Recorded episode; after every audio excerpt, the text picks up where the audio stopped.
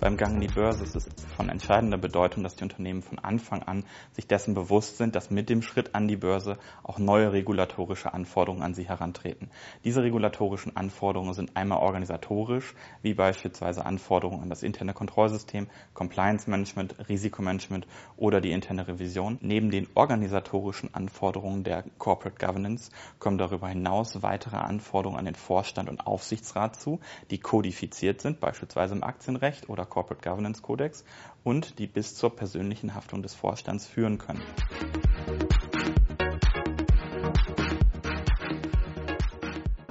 Durch den Gang an die Börse sind Unternehmen auch explizit an neue oder für sie neue Gesetze gebunden. Das ist zum einen das Aktiengesetz als Aktienunternehmen und zum anderen ist es der deutsche Corporate Governance Codex. Im deutschen Aktiengesetz steht beispielsweise in Paragraph 107 Punkt 3, dass der Aufsichtsrat eines börsennotierten Unternehmens das interne Kontrollsystem, das Risikomanagement und die interne Revisionsfunktion aktiv überwachen muss.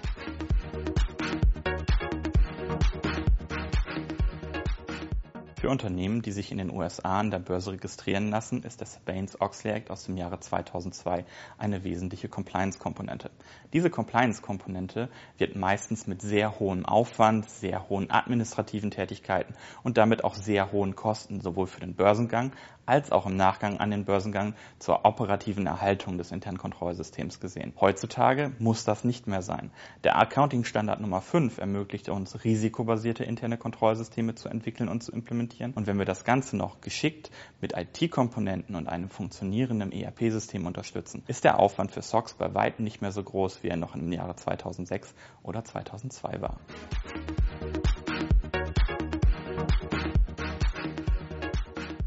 Der wesentliche Unterschied zwischen der deutschen Corporate Governance und der amerikanischen Corporate Governance liegt in der Stakeholder- bzw. Shareholder-Orientierung.